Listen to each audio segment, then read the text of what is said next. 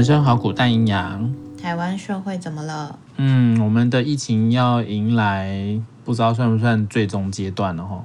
嗯，就是要进到一个完成体的状态。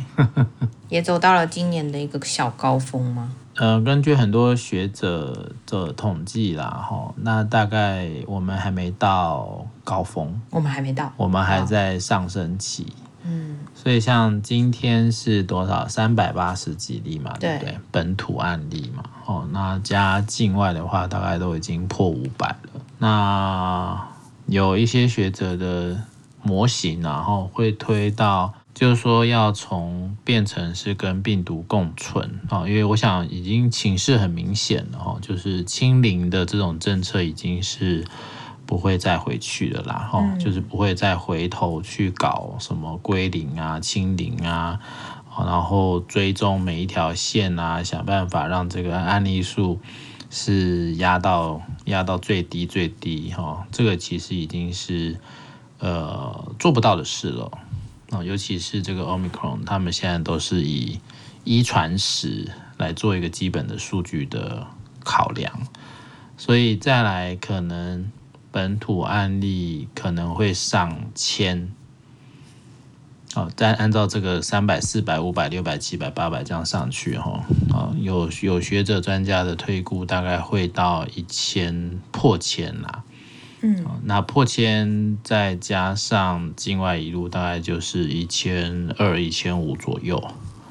好，那就会有大概有两到三万人可能会需要进到医疗，然后再算重症率可能会死多少人这样子。嘿，那当然这是一个模型啦，哦。那但是这是一个讯号是。台湾会染疫的人会越来越多。好，那我们今天录音的同时，哈，四月八号，我们的蔡总统也已经是隔离中。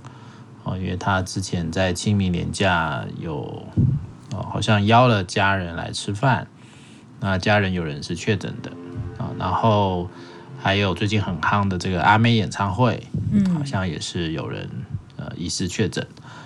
嗯、呃，怎么说呢？就是我们跟以前不太一样，对不对？以前如果是这个时刻发生这么多的事情，大概就会说哦，不可以开演唱会啦啊，然后相关的活动通通都要取消啊，哦，或者是像我们的对岸上海已经是封城啊，就是没有人，然后大家又开始在传那个。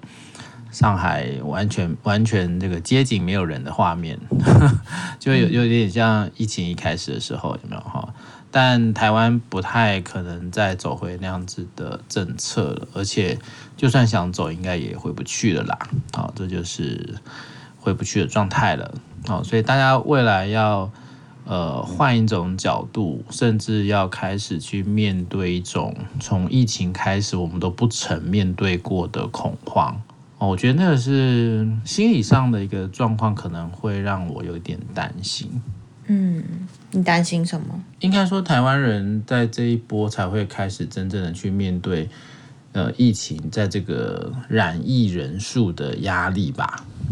嗯嗯，因为数量这件事情，其实，嗯，以现在大家的习惯，一定都会牢牢的记在心里。然后，如果大部分的人还是在讲要以过去那个清零的概念来看的话，那他一定会越来越害怕。嗯，因为可能你会开始担心，我真的是不是要呃躲在家里一阵子？然后，如果我是要上班的，我是要上课的，我要带小孩的，我该怎么办？嗯，好，然后再随着外面外面的病毒数染疫。的人口越来越多，那你就会慢慢会有一种感觉，是我可能就会进到一种社区不安全、出门不安全、到哪都不安全的方的感受了。我其实想，我想，我其实想要说的是，那个感受会让我们很多的民众不晓得会产生出什么样的阴影的状态。因为毕竟这个我们我没办法推估，因为我们以前没有完全没有参没有发生过这样的事情。嗯。那比较相像的大概就是新加坡或者之前的香港。哦，那其实像日韩啊，他们这种几千例、几万例，这个他们已经经历好多个月了嘛，哦，甚至都超过一年了。所以，所以相关的一些政策相对来说一定是比较稳定的。但台湾现在相关的政策，可能我自己的想象是，可能会像当初疫情一开始的时候，就会不断的滚动式修正。哦，所以我今天才跟我们医院的一些伙伴在讨论的，就是哦，那可能这阵子大家又要开始很辛苦了，因为各式各样要防卫。医疗系统的这个措施就又开始开展。哦，毕竟医院跟一般民间的防御方式还是不太一样。哦，所以我们现在有很多比较积极性的措施已经在开始执行了。啊，只能说在以医院端需要去保存医疗量量能这件事情，我们还是必须要比较严苛的去看待呃染疫人数越来越多这件事。对啊，像师大也停课了嘛，吼，师大改线上嘛。对，师大改线上，因为也是有两位确诊，然后所以就线上上课十天，所以这个变化其实也是蛮突然的。当然，大家之前已经都有停课或线上上课的经验了，所以这一次倒是我觉得转换速度是快的啦。不过，我觉得像刚刚你在说的是，大家到底会怎么去应应这种不安，然后当。清零这件事情已经渐渐不会成为唯一的目标，因为像我在看上海的新闻的时候，他们好像还是以清零为目标。对啊，好像他们才会是用封封城的方式。然后他们因为清零为目标，好像也蛮多，就是谈到人权啊、宠物啊，然后或是说，就是其实民众是会反弹的。那反观台湾，我觉得我们真的要跟韩国呀、新加坡啊，或是呃，其他国家一样，渐渐要与病毒共存，我觉得好像还有一段路。毕竟那个滚动式修正，好像也是大家一直感觉到不太舒服的地方，没有一个很明确的准则啦，或是没有一个很明确的说，那到底现在大家该怎么动？我觉得那个都会是大家之前一也一直都在面对的那种不确定感吧。台湾人好像对于不确定感这件事情，其实应该不要说台湾人，只要是人，好像对不确定感都会相对比较。担心一点点吧。对，但其实我们会遇到一个比较有状况的一个问题，就是选举这件事了。哈、嗯，其实这个就会是说，在选举的各种因素考量底下，那大家还是会有很多很多根据以往的一些比较不好的经验吧，哈，会有很多想象。那这个其实对我来说呢是更麻烦的，因为这就比较没有。理性空间去做讨论了，他可能都会比较回到的是过往的一些比较情感面的一个部分。那这个其实现在这种危，应该说这种比较有点危急的时刻，你可能更不更不想要的是充满各种情绪的发言啊，无论是政治人物还是这种所谓的意见领袖。所以那个对我来说也是会让人有点担心的。因为讲到政治这件事情，我就想到。最近各县市的首长啊，然后跟中央，好像有些时候在新闻啊，或是在一些舆论上面，也会是有持不同的做法嘛。有些可能还是坚守要清零，嗯，有些就会一直抨击说，根本就不是与病毒共存啊，置人民为就是在一个危险的地方啊，然后或是说还是强调要赶快的，我觉得回到过去的那些做法吧。我觉得这些东西就是蛮不一致的。声音可能也就会让人民不知道说，那到底是要遵循中央，还是说地方首长才会是一个比较主要需要参考的意见？对，但是你可以观察到这两年，其实，在你看，无论是双北还是台南、高雄，哈，这种比较大的都会区的首长，本来就，呃，应该这样说吧，防疫这件事本来就跟你的政绩有关嘛，嗯、所以那个政绩有关，它会比较。完全影响到你的声量，还有你，呃，尤其是一些可能你要寻求连任的一些城市的首长，他可能就会更在意，呃，施政表现这个部分。但其实这两年也不是没发生过啊，然后尤其是双北嘛，对不对？双北这边的首长跟中央常会杠上啊，然后这个本来就是在政治角力的部分，大家都看的是很清楚的啊。但就像你说的，现在这个情况，也许对大家来讲，你好像会比较是多头马车，或者是你是从不同的角度来看，到底现在要怎么样去规范呃相关的一些新的政策，所以我才会说，它可能会像一开始我们在遇到两年前遇到这样的状况的时候，中央地方不同调哦，有可能会再发生一次啊。哦，因为这个尤其是呃选举就是今年的十是不是十月啊？好像是十月吧，就是年底的部分。所以这又又增加了一个很大的政治变因在这边，那这其实对我来讲是会对民众来说应该会蛮辛苦的。不过我就在想说，那你有没有什么好的方法给现在正处于这种两难啊、混乱啊、不确定感的民众？呃，当然，我觉得政治人物他们会有很多关于呃意识形态也好，或者是政治权力考量。那我觉得一般民众可能我，我这几天都在跟我们的学生讲说，我觉得还是要唤起那个时候我们也一直有在谈的是为什么要保护医院这件事啦。哦，其实就是也其实就是在重申是一样的，因为医院不完全是应该说。本来就不是只做 COVID-19 的病人的治疗嘛，哦，它本来就不是拿来只专门收 COVID 的人，嗯，而是有原本有医疗需求的人，他可能会被形成所谓的排挤效应，所以最害怕的是医院都塞满了这些 COVID 的病人，然后造成更广泛性的一个院内感染。那在人力吃紧，甚至要不断的关病床去阻隔这个感染的过程当中，可能就会排挤掉。在原本的医疗使用上有需求的人，那我特别又担心的就是台湾人的这个就医习惯。嗯，哦，其实这个其实讲太久了，你要分级啊，哦，然后你要让这个变成是小病小诊所，大病来大医院，这个已经讲了几百年了。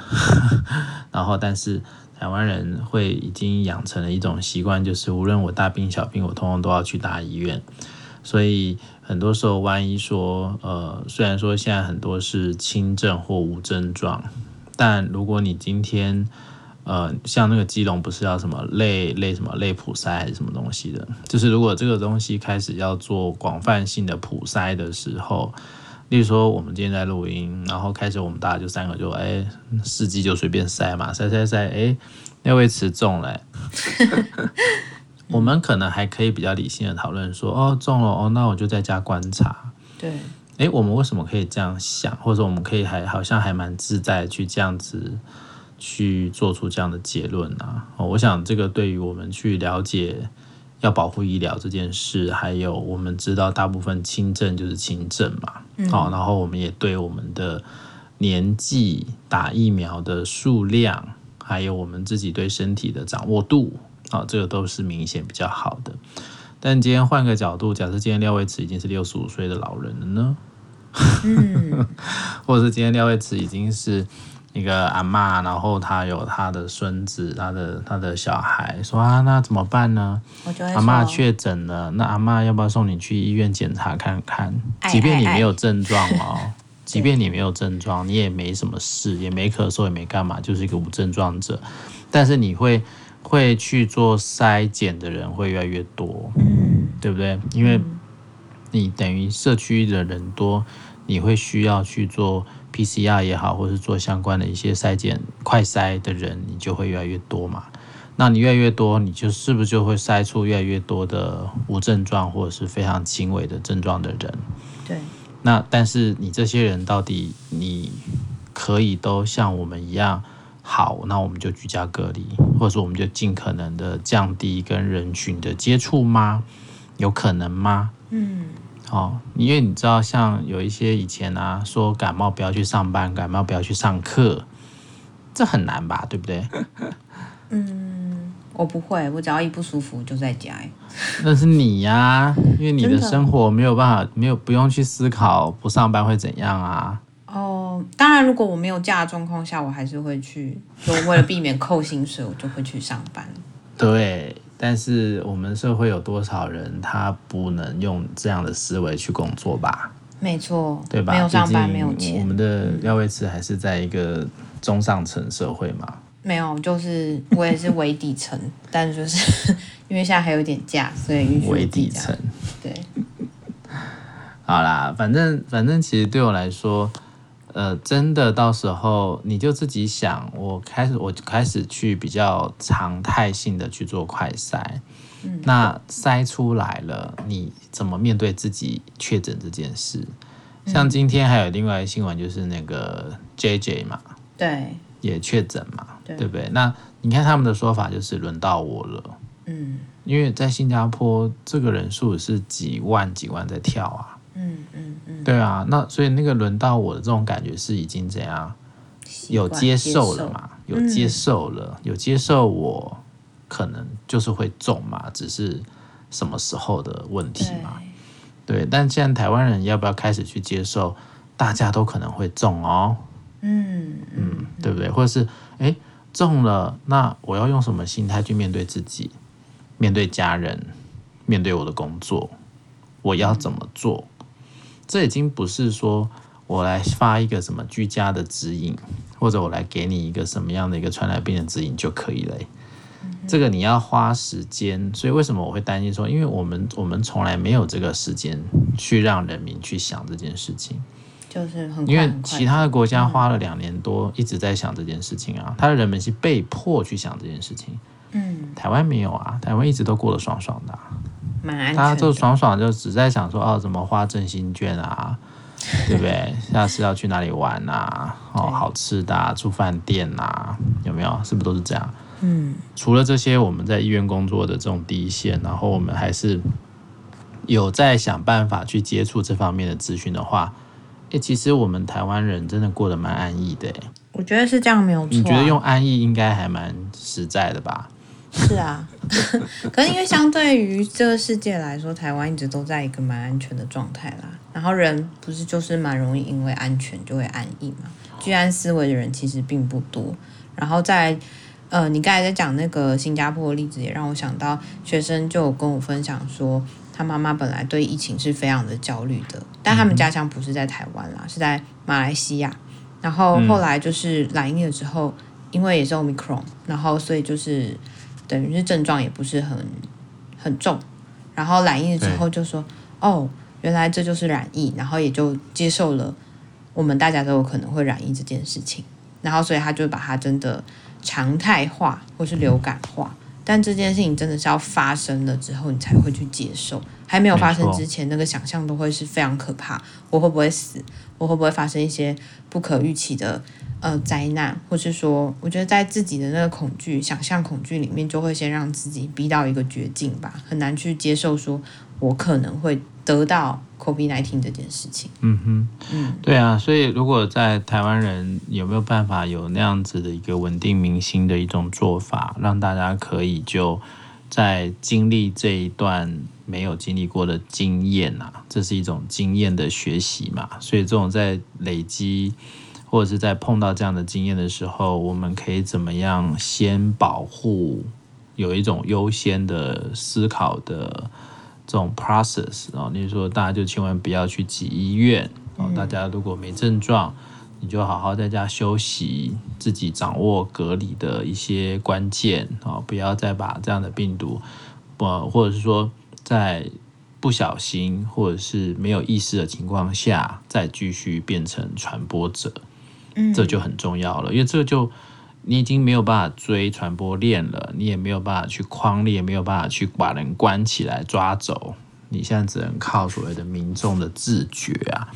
但自觉这个东西，如果你又现在所谓的政府也好，或者是无论中央地方政府，如果各个政党你的思考的方向还是在你的选举，哇，那很多那样的声音你可能是很不敢讲的哦。嗯，对不对？嗯、这些这其实就是我觉得现在一个很头痛的问题是，如果大家对于政治政治的利益是摆在人民的生存前面的话，那那可能真的会蛮惨的。嗯嗯，其实我好像有看到蛮多医生有出来写文章或是拍影片，就是也是蛮蛮多在呼吁的啦，就是告诉。人民说，这就是一个必经的趋势，就像你在说的那个模组也好，或者他们预估的可能会发生的事情，然后或者说其他国家已经走了两年，我们才刚开始要走的这个过程，我觉得蛮多医生都是在用不同的角度去呼吁，或是去让民众知道说这就是一个必然会发生的事情。但这样的资讯到底传播的速度，或是说被接受的速度是长什么样子的，这就有点难以确认了。因为毕竟，如果像你说的，政治是现在最大的考量，或是我们的媒体这件事情是不断的在放送某一种声音，嗯、那就会让这些。我觉得应该是说，这些呼吁就可能像是石头丢到水里面，就是真的只有小小的一点点水花或是涟漪而已，没有太多的影响。对啊，而且其实你你把这两年多的疫情，你把它合并来看啊，台湾其实对于这一块真的去呃认知到一些实际的状况的人是少的啦，我只能这样讲是少的。所以，所以本来在这方面的，我们讲说心理准备，我相信是很不足的。那，那尤其是我们在讲到在这这段时间，大家在心理健康的维护啊，或者是在呃维持这个相关的心理量能，我觉得也是相对的非常的少。所以，其实对我来讲，可能啊，我其实会比较担心，就是在相关的恐慌，然后引起的一些以前是抢卫生纸，现在变成是抢去医院，然后抢个病房住，即便你自己知道好像没什么感觉，但是我中了呢，中了呢，中了呢，那个中了中了中了就会一直无限放大放大，对不对？那又不是又不是中乐透啊，你是中口 V。哇，那这个东西其实怎么办啊？什么是口 V 啊？口 V 是什么东西啊？是不是我们也要乐观一点，相信台湾人其实是蛮自律的？就是一如这两年来，大家其实都某部分是蛮自律的啦。那这部分是不是也是可以期待的？因为这个自律，所以就会比较能克制自己。我中了，我中了，我要去医院，我要去医院的欲望。所以，所以，所以总统中对我来说不是坏事啊。然后最好也继续来一些 KOL 也中吧，对不对？对啊，他们自己的经验可能可以比较多。谁呢？你觉得线上谁中，然后去分享？你说阿迪吗？阿迪又要来了，是不是？阿迪怎么都要来一下？我不知道哎、欸，那不然你比较期待看到谁？啊，没有啊，其实就是这些。你说年轻人相对资讯的取得的能力好很多嘛？嗯、那你说这些 KOL？的这种 YouTuber，他可以，你看现在其实没有听到太多这种东西啊，不是吗？有？有一些外国的啦，就是我们之前不是有蛮多外国 YouTuber 嘛，然后我们陆续回国，然后他们自己有拍一些影片，就会在讲说，哦，我们中了，然后那个经验是什么样子，然后可能也让台湾人知道，但是那些 YouTuber 的受众到底是不是现在，应该说大部分的台湾人，我就不是很确定了。因为其实你的风险族群不在年轻人啊，对啊，你的风险族群在六十五岁以上啊，哦，老年，然后慢性病跟免疫系统有问题的人啊，所以或许呃，就是卫福部他们投放的那些宣导影片，可能要稍微改一下了嘛。现在的重点都还是要提高这个疫苗的施打率嘛，对对对，哦，所以其实呃。风险高、死亡率高，然后重症高的都还是这一些所谓的风险的族群嘛。但但我的意思说，如果这样的族群它不断出现呃重症、死亡，然后一波接一波，那其实你要考量就是民众的这种恐慌心态啦，会越来越高。对、啊、对，这无论你会不会中，即便你自己知道你是年轻人，你你。不会真的这么严重，但谁知道什么叫做不会那么严重？所以还是会回到我们刚刚讲的是，你要还是要让给人一个空间去经历。那那个空间你有没有办法先创造出来，让这些人在经历这些经验的过程可以 hold 住一阵子，而不是去冲撞各种系统。他不见得只会冲撞医疗系统啊，他也可能会冲撞各式各样的系统啊，嗯，学校啊也有可能啊，对不对？然后我们外面的这些交通啊，然后各种我们的一些混乱的情绪，然后再再掺杂一些政治力的部分，掺杂一些选举的一些策略，诶，人民还是蛮有可能会被操控的，不是吗？你说上街头有没有可能？嗯啊，以前两年前人家就在上街头啊，对，台湾人会不会上街头？应该蛮容易的吧？嗯，就是这几年上街头很夯啊，对，对不对？出来走走路很好啊。对对，但是会发生什么事，我哪知道？嗯，然后有更多的人，他可能，呃，应该说现在的政府他，他他为了要去维护他自己所谓的不清零共存的议题，他可能在某一些制度上的紧缩，他可能就会没有办法做这么彻底嘛，嗯，对不对？那没有办法那么彻底的时候，你确定台湾人都这么棒吗？我只能说大部分啦，大部分台湾人应该都是蛮自律的。啊，好啦，我不晓得你的乐观从哪里来的啦。哦，好哦，真的哦，太天真，太乐观。好，可能人要抱着一点希望感才活下去。我们在很紧缩严谨的过程当中，就已经有各式各样的突破口了，不是吗？嗯。所以，当现在我们没有办法用这种所谓的这个这个呃严格的政策执行的时候，呃，很多人原本的这种需求跟欲望，还有各式各样的、嗯、人性，对不对？这就是人性。哦，嗯、所以我想，不是说要唱衰啦，但是你我我就是我刚刚前面讲，你空间要有啦，你不要把自己搞得没有空间，到时候就是会很可怕。好的，这说明弹性很重要，我们都要接受，就是现实又更动了。对，还是会滚动一阵子，所以大家要先做好的是心理准备啊，就是面对各式各样的政策的调整，然后可能也还会有很多的不一样的声音会出来。那大家要学习的是怎么跟很多多元的声音去共处。然后我觉得重点啊，还是在大家要要要持续不断的去了解现在新的病毒到底对我们的状况会影响是怎么样，然后慢慢的透过。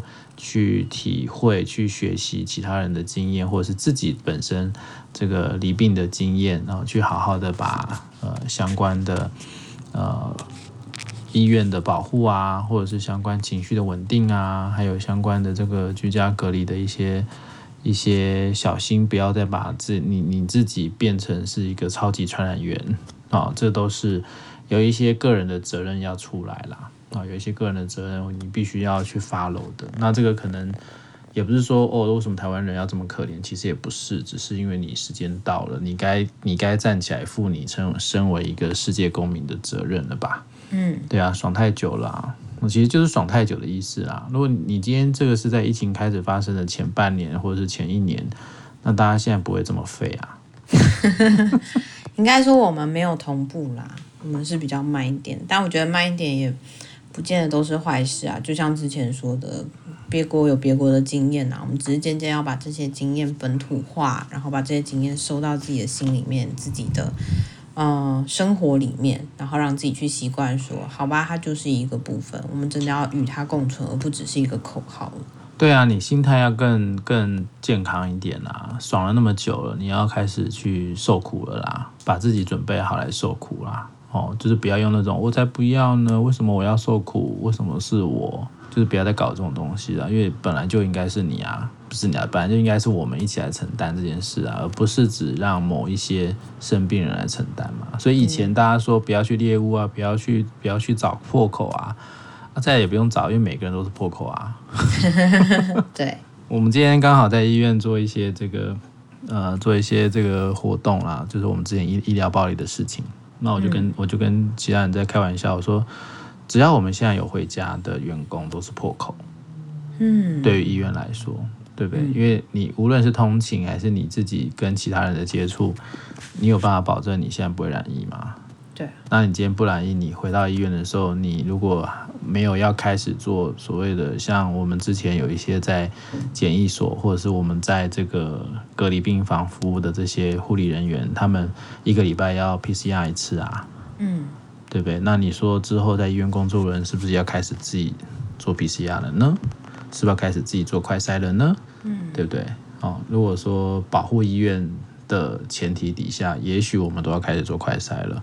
搓鼻子，嗯哼，所以很多东西想的很多哦，但是政策怎么走哈，然后什么东西怎么去继续往下让这个都还未定哦。那只是说，我觉得大家先把心里的弹性准备好，然后不要再带着以前那种哦，也许这次也可以好运的度过吧。哦啊，不要用这种方式去想啦。就是无论它长成什么样子，我们就是保护医疗系统，让自己可以不要再传染给别人。好，让每一个传染的控制链控制到你自己身上。以前是把这些控制链给 CDC 嘛，哦，现在你要把它拉回到你自己身上了。无论你染疫与否，你都应该更小心，不要让自己变成传播的途径。哦，这就是人人减掉关，是不是很棒？你不是应该把这个这个这个概念，不是应该先透过各式各样的媒体去传播一下了吗？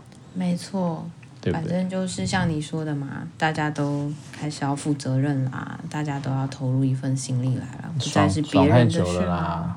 对啊。好啦，我们也不是要说，呃，要什么什么，我要看到什么血流成河。不要不要，嗯。这是之前人家在讲什么啊？我我要看到血流成河，就是他们在讲那个什么，哎，社会的一些一些争论的时候嘛。看到议题啊，就是会有一些这个对，杀红眼，就是隔岸观虎斗嘛。哦，然后我在那边，哎，来哟来哟，打起来喽！哦，赶快拿拿板凳来看哦。再打一下嘛，打严重一点嘛，都没见红，怎么好看呢？好，千万不要有这样的一个心情哈，就是每一个人都应该要趁这个时间点哈，做好自己的各项准备啊，然后无论你染疫与否，你都要更强调小心自己的足迹啊，让自己不要成为不小心的传染源。好吗？大家一起努力吧！哦，还有一段路要走哦，但、嗯、也许也许这个过程走完了，真的尽头就不远啦！大家加油！就先到这里喽，拜拜！拜拜！